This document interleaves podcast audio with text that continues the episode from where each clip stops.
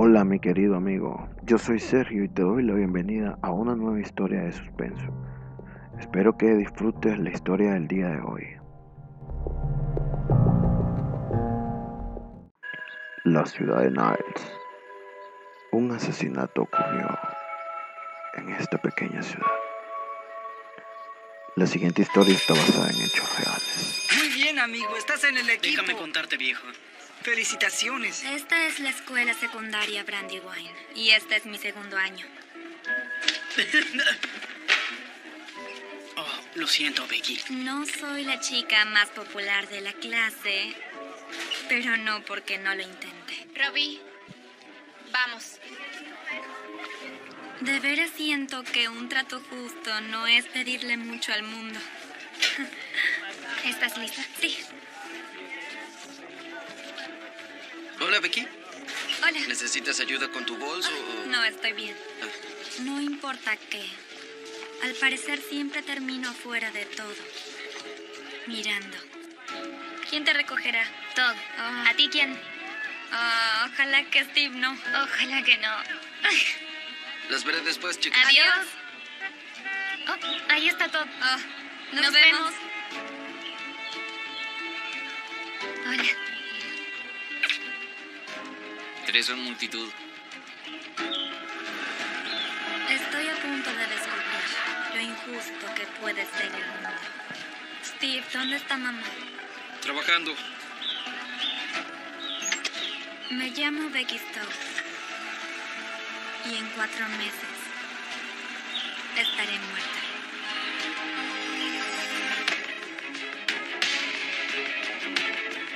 Supongo que eres consciente.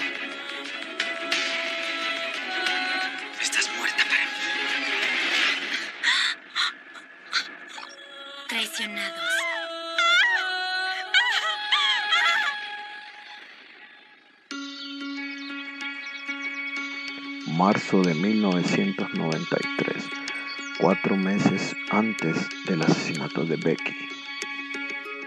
Tengo 15 años y vivo en una casa humilde en Niles, Michigan, con mi mamá y su novio. Nunca conocí a mi papá, pero nos manda 50 dólares por semana. Rayos, gracias papá. Becky era una adolescente de 15 años, alegre. Lisa Tenía el cabello marrón y ondulado. Era muy aventurera. Becky era una persona divertida, amorosa, activa y tranquila. Jacqueline, amiga de Becky. Hoy tengo que ir a trabajar temprano.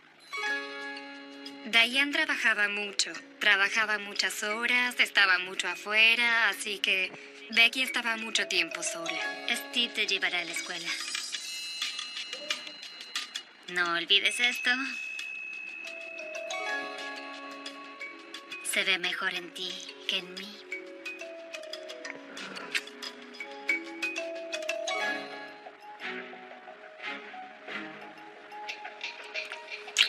Adiós. Adiós. Nos vemos, corazón. Te quiero lista en dos minutos, sin excusas. Steve Nichols era el novio de su mamá, pero no era una figura paterna para ella. Creo que entre ellos siempre había un poco de tensión.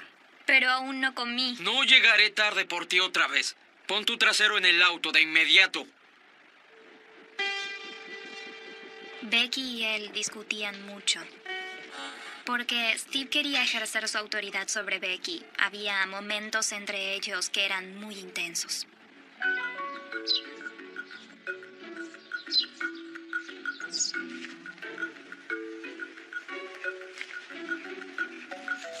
En la escuela, Brandywine era una escuela pequeña.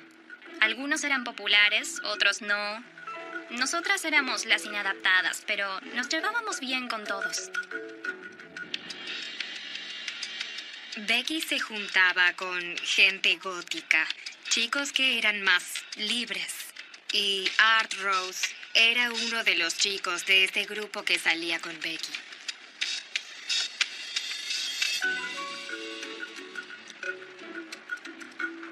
A Art Rose le gustaba mucho Becky, pero a ella no le gustaba de esa forma.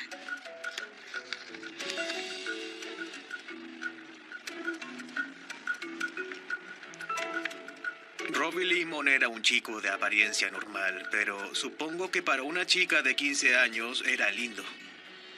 No era todo lo que aparentaba, lo que él pensaba que era.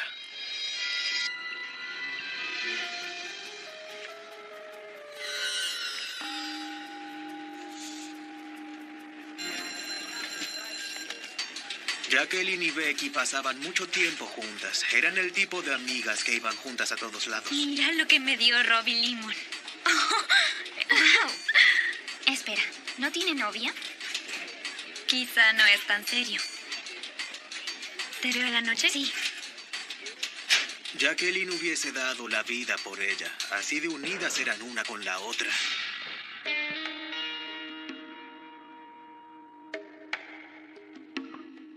En una habitación, Todd era mi novio.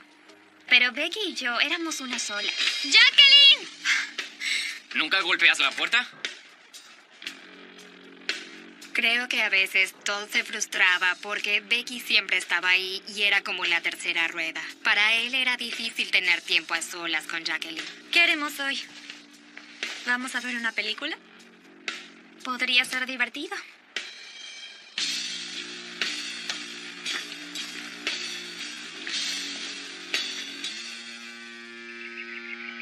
Una semana después, en la escuela,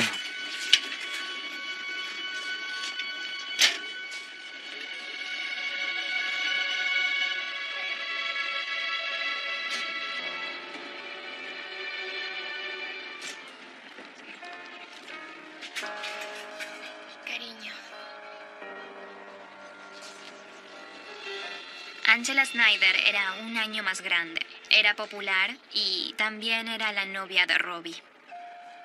Ah, mira, alguien parece aturdida y confundida. Angela Snyder no era una estrella, para nada, pero al parecer ella sí se creía alguien. ¿Pero la viste? Está hace un par de semanas. Dicen que los dinosaurios se ven muy reales. Bien. Si quieres, podemos verla el viernes. Ah, ¿Qué dices? sí, quizá. Hola.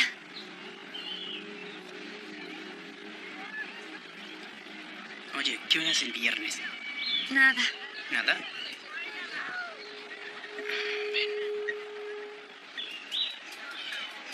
Escucha, una cosa.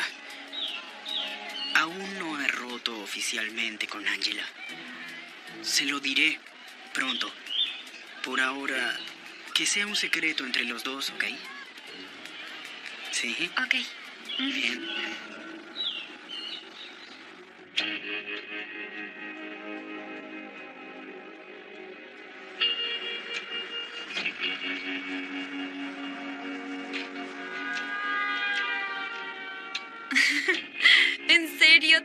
Ver MTV? ¿Qué clase de pregunta es esa? Vamos, escuchaste de Beavis and Butthead, ¿verdad? ¿Qué? No puedo creer que Robbie y yo estemos saliendo. Estás loca. Es increíble. De veras parece que me entiende. Becky era muy apasionada y la relación avanzó muy rápido.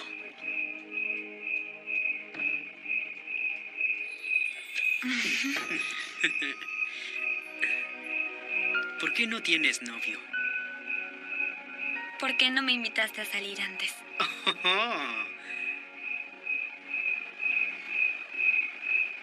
¿Por qué pensé que dirías que no? ¿Yo? ¿Por qué diría?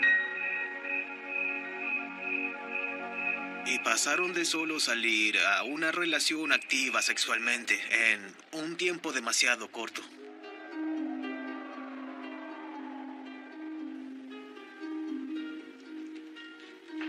Podría morir feliz en este momento. Pero al parecer mi felicidad siempre es corta. Porque antes de que termine el verano,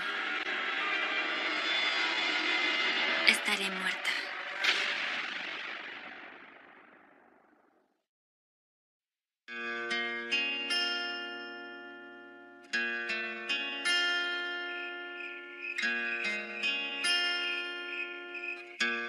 Que me estoy enamorando de Robbie. En verdad quiero decírselo, pero no sé si él siente lo mismo. Podemos... Espera. ¿Qué pasa? ¿Para eso me trajiste acá? ¿A, a qué te refieres? No tenemos que tener sexo cada vez que nos vemos. A veces podemos tener una cita normal. Creo que Robbie quería una relación sexual y la encontró con Becky. Creo que él tenía la percepción de que estaba en un nivel más alto que ella. Ella era linda. Seguro quería salir con ella, pero no quería que nadie supiera que lo hacía. ¿No quieres estar conmigo? No, claro que sí, solo... También quiero ser tu novia. Aún no has terminado con Angela.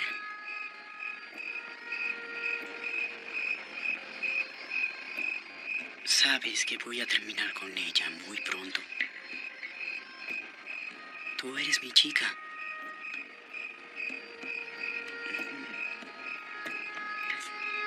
Oh, vamos. No puedes dejarme así.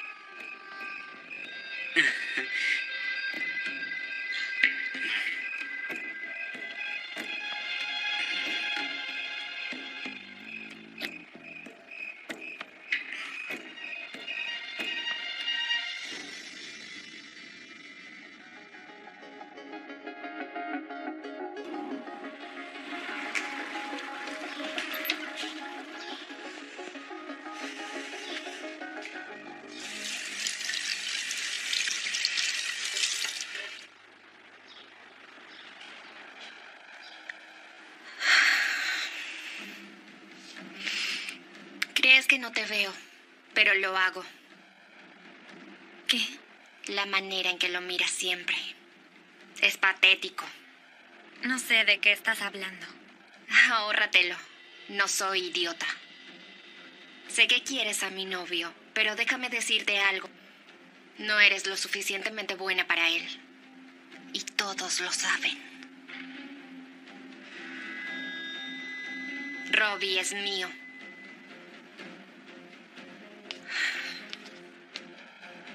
Angela Snyder era del tipo de novia muy querida. Iba a reuniones familiares, iba con ellos de vacaciones, la invitaban a cenar, así que le molestaba que Becky estuviera cerca de Robbie.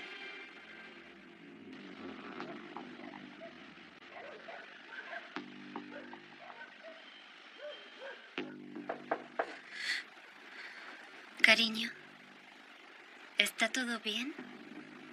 Sí, estoy bien, mamá.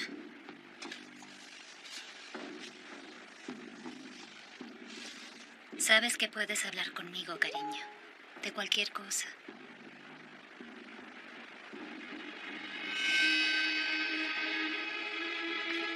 Lo sé. Gracias, Ino. Diane amaba a Becky con todo su corazón. No creo que Becky haya entendido cuánto.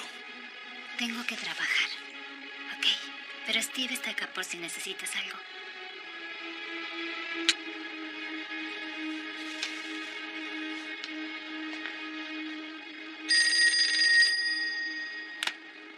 Hola. Ah, hola, Art. No mucho. Sí, si quieres puedes venir.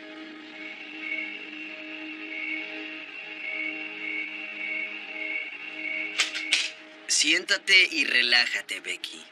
DJ Art va a tocar algunas melodías para ti.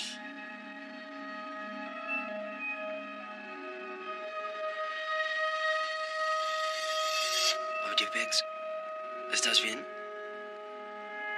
Estoy acá para ti, ¿sabes? Sí, las cosas están raras entre Robbie y yo. Siento que nadie me quiere cerca.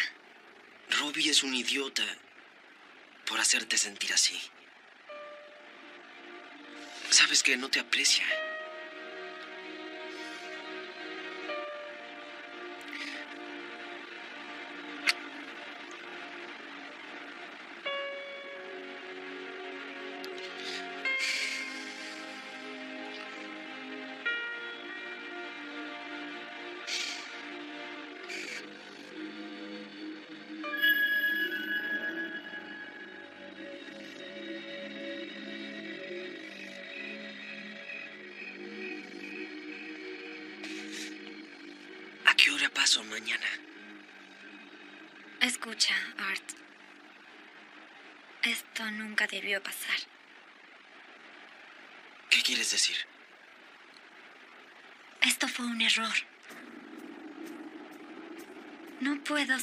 Novia porque aún quiero estar con Robbie. Tienes que irte. Bien. Estás muerta para mí. Art, Rose y Becky tenían problemas porque a él le dolía que ella salga con Robbie y gustara de Robbie.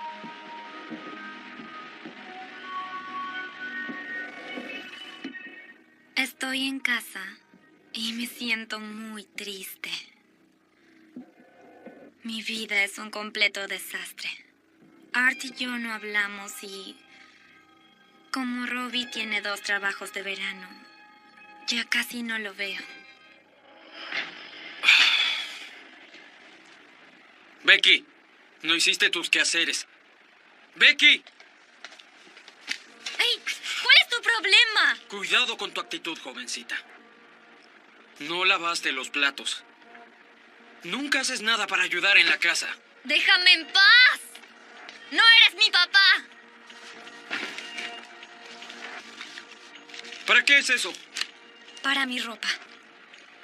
¿Qué estás haciendo? Me voy. Más vale que llames a tu mamá porque yo no iré por ti. Las cosas no iban bien con el novio de su mamá. Discutieron. Ella empacó todas sus pertenencias en unas bolsas. Y se mudó con Jacqueline. ¿Te quedarás a cenar? Sí, mamá, se quedará a dormir. Ok. Diviértanse. No puedo creer que arruiné tantas cosas. Oye, podría fugarme con ustedes a Myrtle Beach. Ah, no. Eso no pasará. Basta.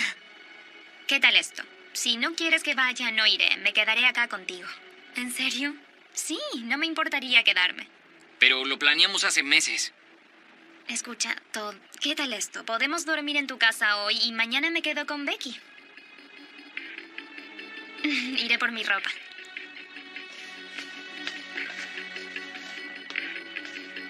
Esto no es justo para mí. Para nadie. Siempre está en el medio. Esperar en el auto.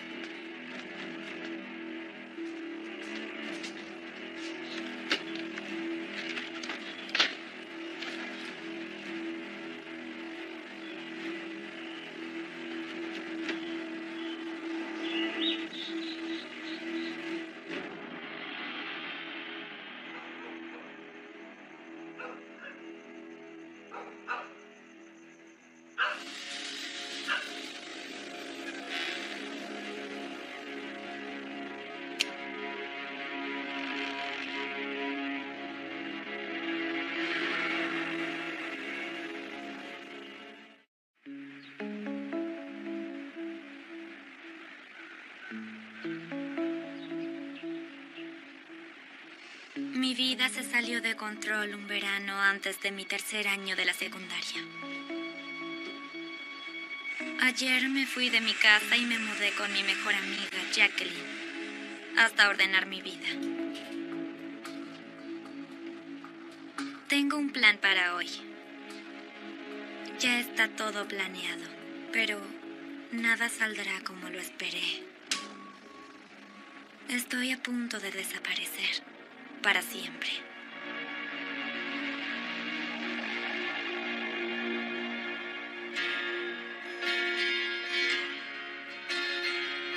¿Qué? ¿La dejaste ir?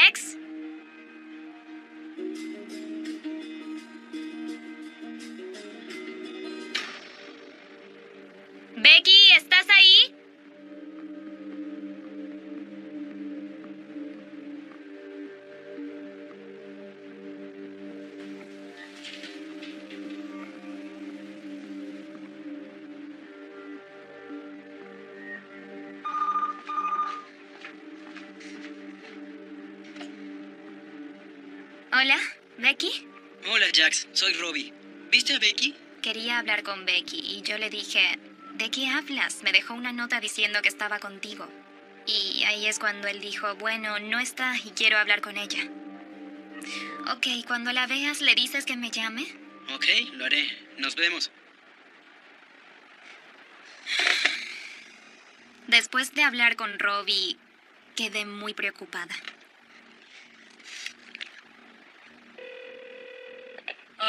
Hola. Señora Stowe. Soy Jacqueline. ¿Ha visto a Becky? No, pensé que estaba contigo. No sabía por qué Becky se había ido. Era algo que no lograba entender. Cálmate, Jacqueline. ¿Qué pasa? Se supone que la vería hoy, pero no está acá. ¿Qué pasa? Becky desapareció. Quizá también se escapó de ahí.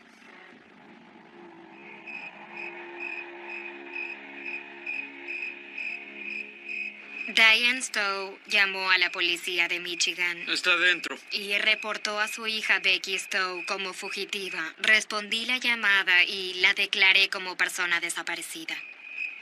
¿Vive acá, señor? Pensé que estabas acá para hablar con Dayan de su hija. Dayan es mi novia.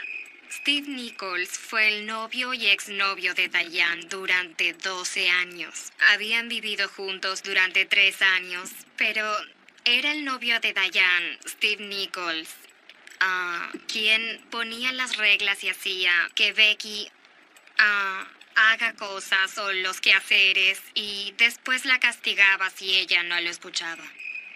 Puedes entrar. Tuve un mal presentimiento. Él actuaba muy extraño. No sé. ¿Hubo algo, quizás una pelea que haya hecho que Becky escapara?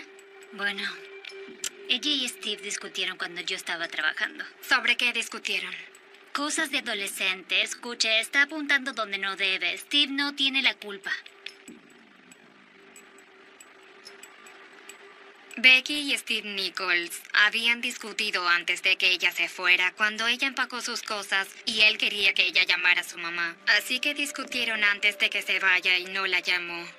Solo se fue cuando sus amigos la recogieron. Diane no creía que Steve Nichols tuviera algo que ver. ¿Cuándo fue la última vez que vio a Becky? ¿Qué tenía puesto? Ay, no sé. La vi hace un par de días. No recuerdo lo que tenía puesto. Diane decía que así no era su hija, que siempre llamaba a casa o a ella o llamaba a alguien y Diane sabía que algo estaba mal. ¿Podría haber escapado con alguien más? Oh, claro que sí, con sus supuestos amigos. Ellos le llenan la cabeza con cosas sin sentido. Voy a necesitar sus nombres. Empiece con Jacqueline. Es su mejor amiga y Becky le cuenta todo. Tiene que saber dónde está. Investigábamos a todos, su mamá, al novio con el que vivía su mamá, todos los amigos de su círculo. Intentábamos saber qué le pasó a esta adolescente de 15 años. Estoy desaparecida hace 48 horas y la investigación de mi desaparición se pone interesante. La mamá de Becky piensa que se escapó de su casa. ¿Tienes idea dónde pudo haber ido? Nunca hubiese escapado de esa forma. Pero se quedaba acá, ¿no? Ella se escapó de su casa. Sí, pero es mi mejor amiga, me hubiese contado. Era horrible que te acusaran de hacerle algo malo a tu mejor amiga. Era horrible. Mi mejor amiga estaba desaparecida y ellos pensaban que tenía algo que ver con eso. ¿Pudo irse con tu novio, Todd Kaiser, a Myrtle Beach? No, él se fue apenas me dejó. ¿Pudo encontrarla en el camino? ¿Qué? No, Becky es mi mejor amiga, nunca me haría algo así. El novio de Jacqueline, Todd, se convirtió en sospechoso. El hecho de que Todd no estuviera ahí cuando Becky desapareció era muy sospechoso. Dejo esto. Es la letra de Becky, lo sé. ¿Quién es Rob? Robbie Limon. Él y Becky salían. Bueno, algo así. ¿Algo así? Él no había terminado con su novia Angela, Angela Snyder. Él y Becky se veían antes de las vacaciones de verano. Becky estaba loca por él.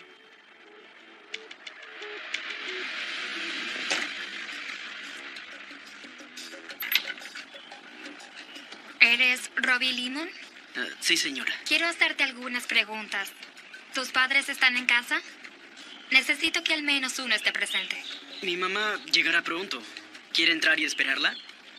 Busqué a Robbie Limon en su casa. Me invitó a pasar. Fue muy educado. Tuvimos que esperar a que la mamá de Robbie llegue del trabajo para hablar porque era menor de edad. Y nos sentamos y charlamos de todo y no parecía que algo estuviera mal con Robbie. Hola. ¿Qué, ¿Qué es lo que sucede? Necesito hacerle unas preguntas sobre una chica con la que está Lía. Se llama Becky Stowe. ¿Quién? La novia de Robbie se llama Angela, no se refiere a ella, ¿no? Conozco a Becky. Ah, a veces salimos. Entonces, ¿en serio desapareció? Así es. Esta fue la última vez que se supo de ella. Sí, se supone que saldríamos el otro día durante el almuerzo. Tengo dos trabajos y es mi momento libre, pero nunca apareció. Llamé a Jackie para saber qué pasó y no sabía. Eso fue todo. ¿Tienes testigos que lo afirmen? Sí, estuve con mucha gente todo el día. Tenía una coartada. Dijo que fue a un trabajo a la mañana y después cuando iba al segundo fue a ver a su mamá al trabajo y después se, se fue a trabajar. No se vaya de la ciudad sin avisar, ¿ok? Claro. Seguro. No hay problema. Por favor, manda un comunicado en las áreas cercanas a Myrtle Beach en busca de Todd Kaiser. Era necesario encontrar a Todd Kaiser y ver si Becky Stowe estaba con él.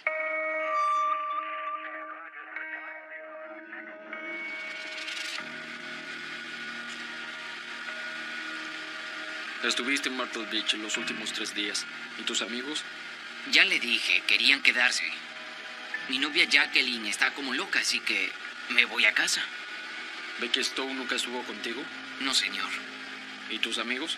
Todos van a corroborarlo, ¿no? Sí, cada palabra, se lo juro. Becky Stowe no estaba con él. ¿Dice que estoy en problemas? No todavía. Puedes irte. Gracias. Todd Kaiser también estaba descartado.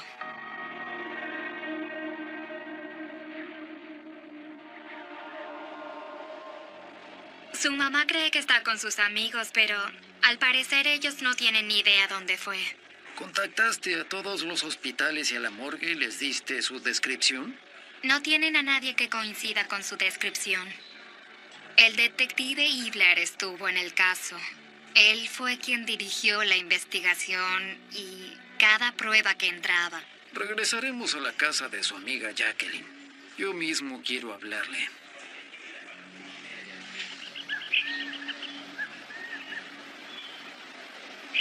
Jacqueline, este es el sargento Ibler. Está a cargo de esta investigación. Hola. Creo que hay algo que debería saber. No sé si esto es importante. Era un secreto, por eso no dije nada antes. Si sabes algo, así sea pequeño, tienes que decirnos. Le prometí a Becky que no le diría a nadie, pero la verdadera razón por la que Becky se fue de su casa no fue porque tenía problemas con su mamá o con Steve. Becky estaba embarazada. Le daba miedo que su mamá quisiera que aborte. Ella quería al bebé. Eso le cambiaba todo. Eso puede significar que alguien tenía un motivo para cometer un asesinato.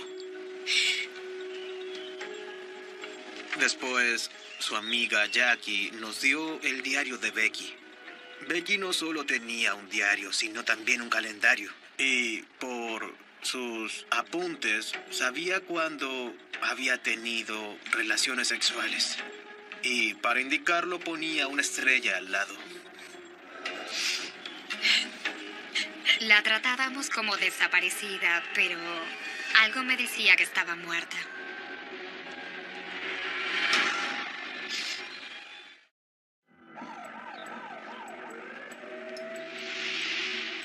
Hace tres días desaparecí. No fue hasta que mi mejor amiga les dijo que estaba embarazada que los investigadores empezaron a pensar que quizá alguien tuvo un motivo para quererme muerta. Se acababa de enterar, estaba muy feliz. ¿Tienes idea de quién es el padre? Hay dos chicos. ¿Yo? ¿Por qué diría Robbie Lemon y Art Rose?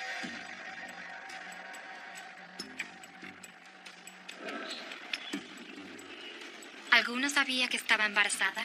Los dos lo sabían.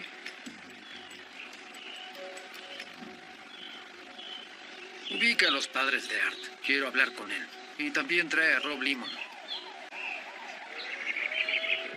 Ok, Art, empecemos con preguntas fáciles.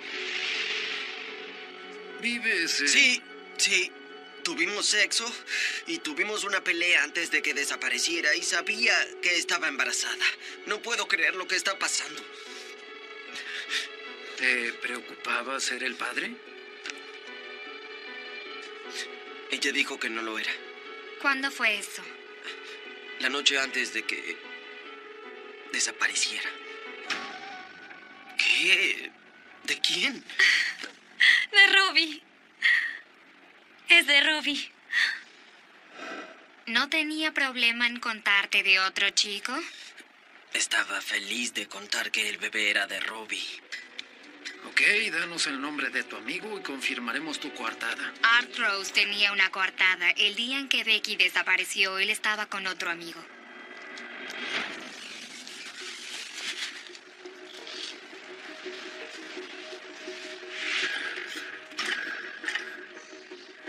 El detective Ivler llamó a Robbie. Y él fue a la estación de policía con su mamá y le preguntaron sobre Becky Stowe.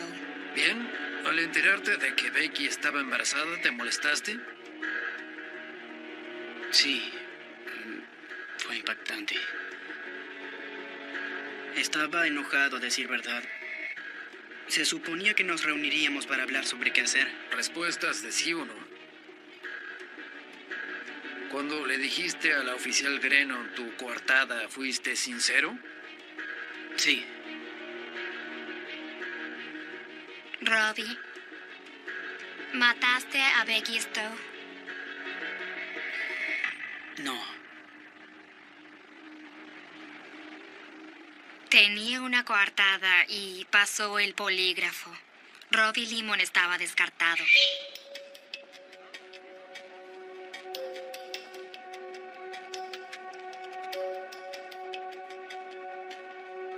Investigamos a uno por uno, a cada persona que podría tener un motivo. Empezamos a borrarlos de la lista y la lista se hizo más y más y más chica. ¿Dónde estabas el día que Becky desapareció?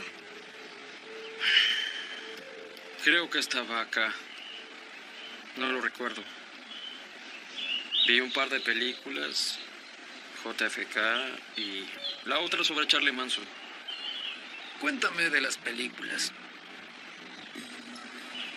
Yo no les presté tanta atención. Teníamos dudas. Esta persona vivía con la persona que desapareció. Ella era una adolescente y él alguien mayor. Ese es un patrón común para una violación. Pusieron mucha resistencia porque Diane apoyaba a Steve. Así es casi siempre que la mamá dice, no puede ser esa persona. Y la mayoría de las veces es esa persona. Tu jefe dice que estabas enfermo. Y al día siguiente también. Que nunca antes había faltado. Así es. ¿Y estuviste acá solo todo el tiempo? No tenía coartada. Nadie lo vio. Steve no recordaba nada más de lo que hizo el tiempo en el que estuvo en su casa, aparte de ver esas dos películas. No fue al trabajo el día en que Becky desapareció y tampoco fue al día siguiente que desapareció. Y eso le pudo dar tiempo de deshacerse del cuerpo. Miren, yo no hice nada. ¿No me creen? Pruébenme. Pasaré con facilidad. Nos encantaría que lo hicieras.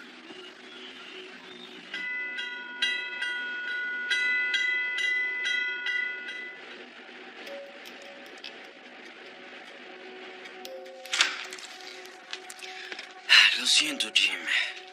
Pero el señor Nichols no accedió a hacerse la prueba del polígrafo hoy. Necesitas una orden de la corte si quieres hablar con él.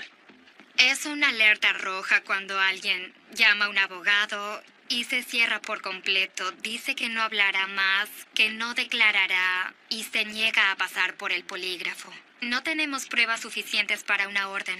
No, no las tenemos. Ahora trabajaremos. Después de que Steve se asesorara, el caso se enfrió muy rápido. En septiembre, la escuela empieza otra vez sin mí. y nadie parece más feliz que Angela Snyder. Cuando Angela regresó de las vacaciones de verano, Robbie y ella empezaron a salir de nuevo. Angela no tenía remordimiento por la desaparición de Becky.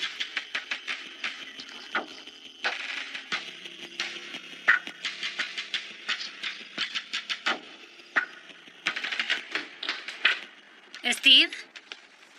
Steve. Steve.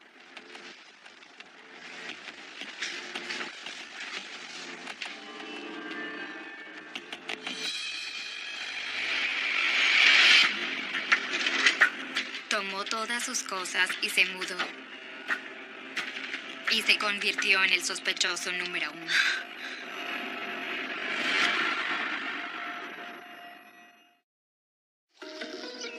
Pasaron tres meses desde que desaparecí y todos me buscan. Menos el novio de mi mamá, Steve. Si quieres llamar la atención y convertirte en el sospechoso número uno en un caso de desaparición, rechaza el polígrafo. Asesúrate y vete de la ciudad. Todo lo que tenemos de Steve Nichols es circunstancial. Entonces solo esperamos a que algo aparezca. No tenemos opción. Aún no tenemos pruebas suficientes para arrestarlo. ¿Crees que encontraremos a Becky? Es poco probable. Hacíamos todo lo que podíamos para seguir con la investigación, pero a medida que pasaba el tiempo nos dejaron de llegar pruebas. Las semanas se convirtieron en meses, los meses en años. Parecía como si me hubiese desvanecido. Pasaron dos años y mi caso aún no se resolvió. Pero después llega una pista inesperada de alguien imprevisto. Hola. Tengo información de Becky Stowe. Por favor, siéntese.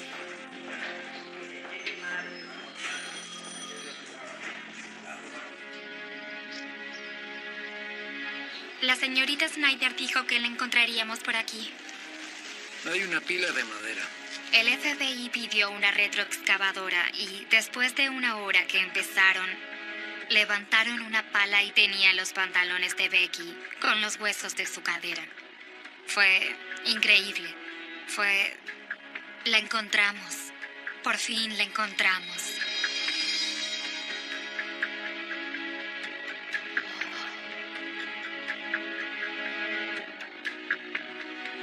Después de más de dos años, por fin exhumaron mi cuerpo. Se sintió una calma por todo el lugar. No sé si fue porque estaban impactados por cómo al fin descubrimos el cuerpo, pero todos estaban muy, muy callados. También encontraron el collar de perlas que mi mamá me dio. El que usaba todos los días.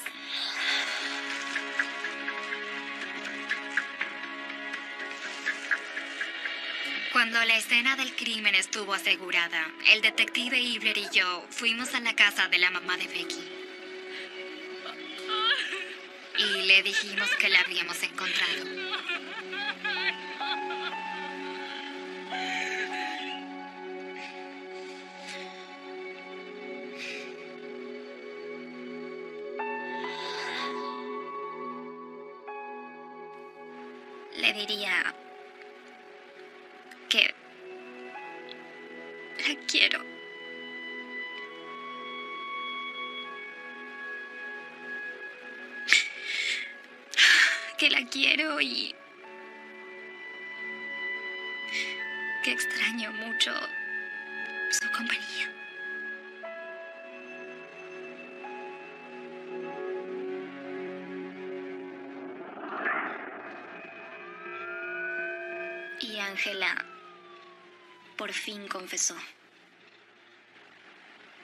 Cómo obtuviste esa información.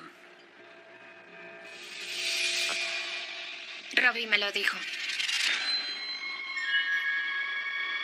Estábamos estacionando su auto y de la nada se puso muy raro, serio. ¿Conoces a esa chica, Becky Stone? Sí, ojalá nunca la encuentren. No la volverás a ver. Está fuera de la casa de mi tío, junto al lago. Y dime, ¿por qué no dijiste nada antes? No era mi problema.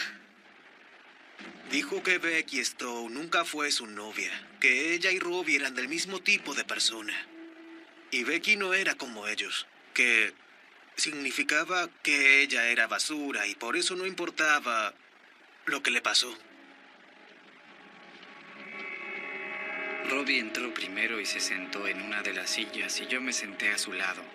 Y yo estaba muy indignado, así que miré a Robbie y dije, a veces es más fácil admitir lo, lo que hiciste y después explicar cómo llegaste a ese punto. ¿Qué fue lo que pasó, Robbie? Me dijo que estaba embarazada, ¿entienden? Y yo quería hablar con ella acerca de lo que haría. Querías que abortara. Y la mataste. Fue un accidente. Le rompí el cuello por accidente. Es mentira. Tenemos forenses, Robbie. Sabemos lo que en verdad pasó.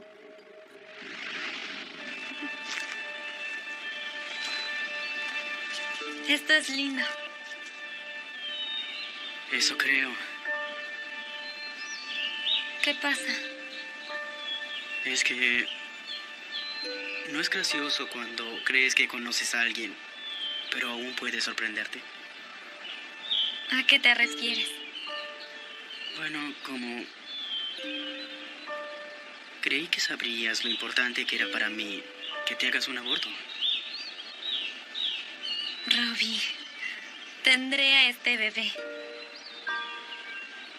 Es nuestro. Será hermoso.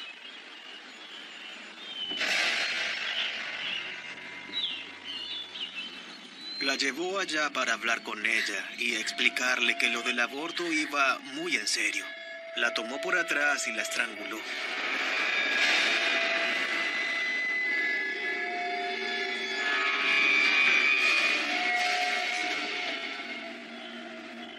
El reporte del forense muestra que Robbie asfixió a Becky hasta dejarla inconsciente, pero que aún estaba viva. Y la puso en un hueco.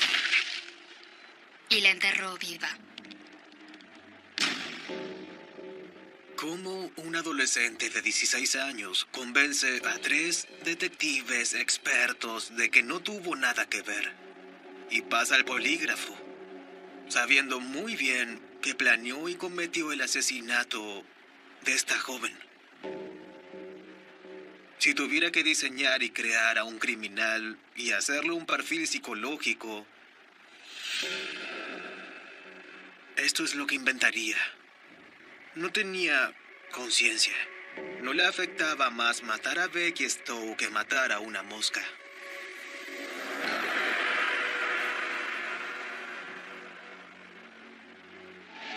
Odio cuando los hombres se acuestan con alguien y termina todo.